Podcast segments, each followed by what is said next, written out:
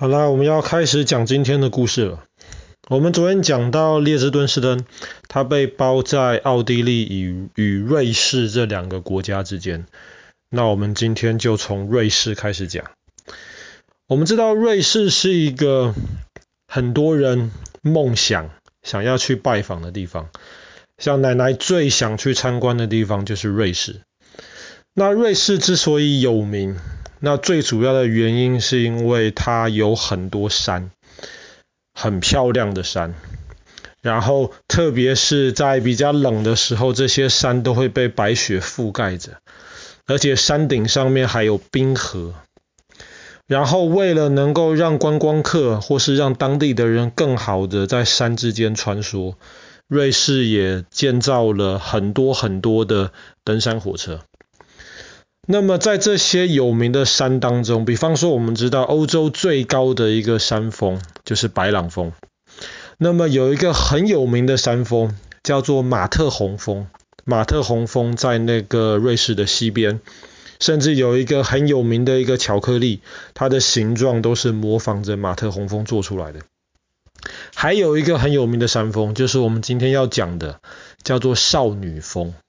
少女峰在瑞士比较中间的地方，它有一个很美丽的名字——少女峰，是因为这个山峰其实常常都被云雾所围绕，所以感觉起来就好像是一个山顶上终年积雪，就好像是一个美丽的女孩，但是她的脸就带着一个幔子一样，你不太容易看清楚她真正的容貌。所以叫做少女峰。那少女峰其实不是一座山峰，孤零零的在那边而已。少女峰的对面还有一座山峰，叫做艾格峰。艾格峰传统上在传说当中就认为是一个很喜欢少女的一个男神，可是他一直没有办法跟少女在一起。因为在少女峰跟艾格峰中间还有一个山峰，叫做僧侣峰。僧侣就是那个那个修道院里面的那些僧人。僧侣峰，僧侣峰就正好挡在艾格峰跟少女峰中间，就好像是故意阻拦这个少男少女们在一起一样。当然，这个传说，少女峰有一个很美丽的一个名字。然后确实它的形状也很美丽，但是它其实是一个非常困难去攀爬的一个山峰。阿尔卑斯山里面有很多很多山峰，其实很久以前就被人类征服了。可是少女峰被认为是很难爬的，它一直到大概两百年前的时候才被人家征服，才真的有人能够成功的爬上去。因为它不但高，而且山顶终年常常积雪，而且它山顶的附近其实常常被云雾所围绕。这个你站得远远看当然很漂亮，可是你真的要去爬到山顶去的时候，那个云雾围绕就是一件很可怕的事情，代表山顶上的天气常常非常的糟糕。这也是为什么拖了这么久。才有人爬上去。那再说一句，其实僧侣峰更难爬，呃，不是僧侣峰，不好意思，艾格峰更难爬。艾格峰是在不到一百年前，第二次世界大战之前才被人家顺利的爬上去了。为什么这些山峰这么难爬呢？还有一个很重要的原因，是因为它们很陡，它们那个角度其实非常的倾斜，所以看起来。就会让人心生畏惧，就会觉得这是一个好像无法征服的山峰这样子。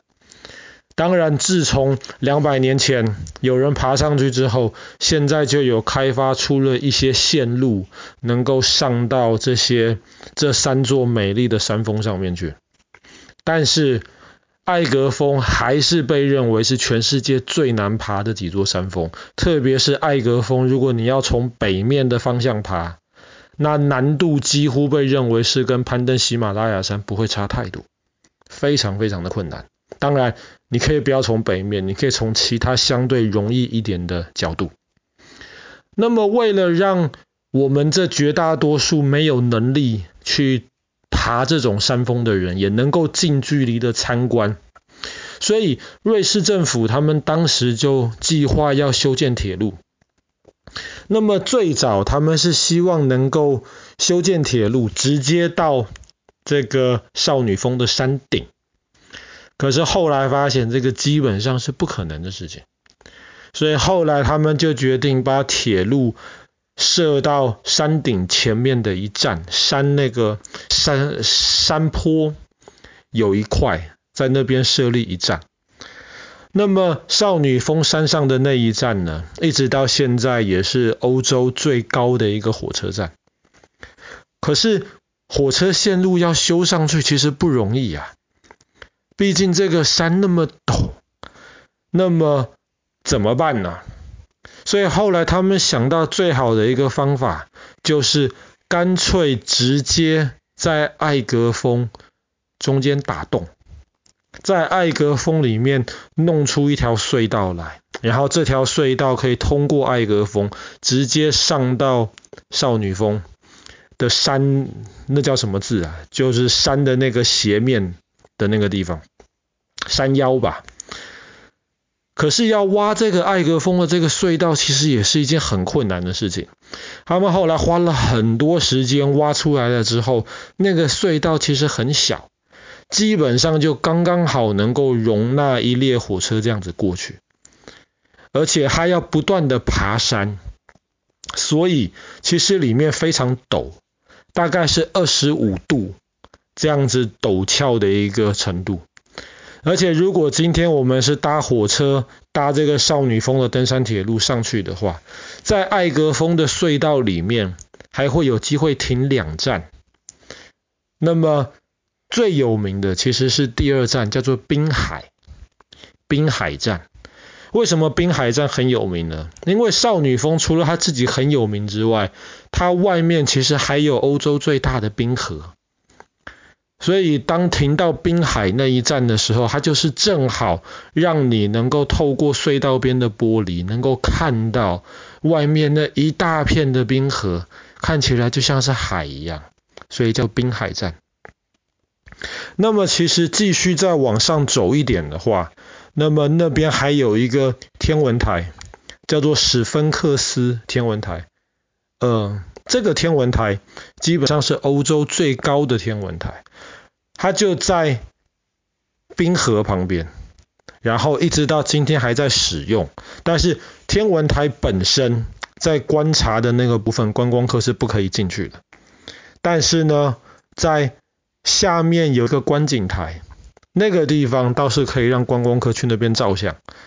只是不管山脚下面的温度是多少，在观景台的位置基本上大概都是零度左右。所以入的话，其实要穿足够的衣服才行。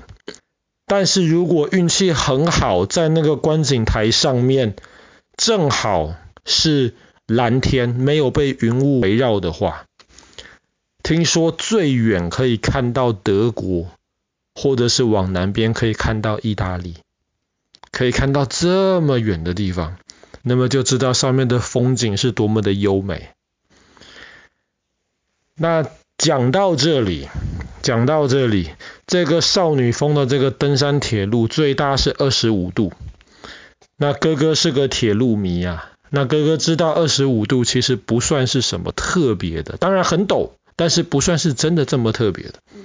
在少女峰附近有另一条登山铁路的线路，因为在那边现在基本上都已经被很多条不同的登山铁路，就是希望能够帮助观光客更容易的到这些我们一般人爬不上去的地方去欣赏山上的美景。这另一条的登山铁路呢，它最大七十度，整个。火车基本上你会觉得好像是爬在一面墙壁上面这样子，看起来其实非常非常的可怕。但是听说你坐在里面的时候，是完全感觉不到这个火车是这么样的倾斜。当然这一种类型的火车其实就需要非常好的磁轨铁路才行，它不能够是一般的平滑的轮子铁轨。它的铁轨就得像牙齿一样，速度很慢，但是这个牙齿的这个像轮子一样的东西，每转一次的时候，它的那个齿要正好能够卡到那轨道上面的那个零呃零件，这样子才能够给这个火车足够支撑的力量，才能够帮助它这样子爬到这么陡峭的山上去。那奶奶是非常希望能够去瑞士参观，那我们也希望能够赶快有机会跟爷爷奶奶我们一起到瑞士去参观。但是要把握时间呢，因为现在全球暖化的这个问题其实非常非常的严重。那听说现在在春天，甚至在秋天的时候去瑞士看，看到的不是一大片的白色雪景。更多看到的可能都是那种绿色的青草地。那冬天的时候又太冷，所以如果不赶快去参观的话呢，那么很有可能时间再过久一点，这些山顶上面的冰川以及这些白色的山顶，可能就都会因为地球越来越热的缘故而慢慢消失了。好啦，那么我们今天的故事就讲到这边。瑞士一座非常美丽的山峰——少女峰。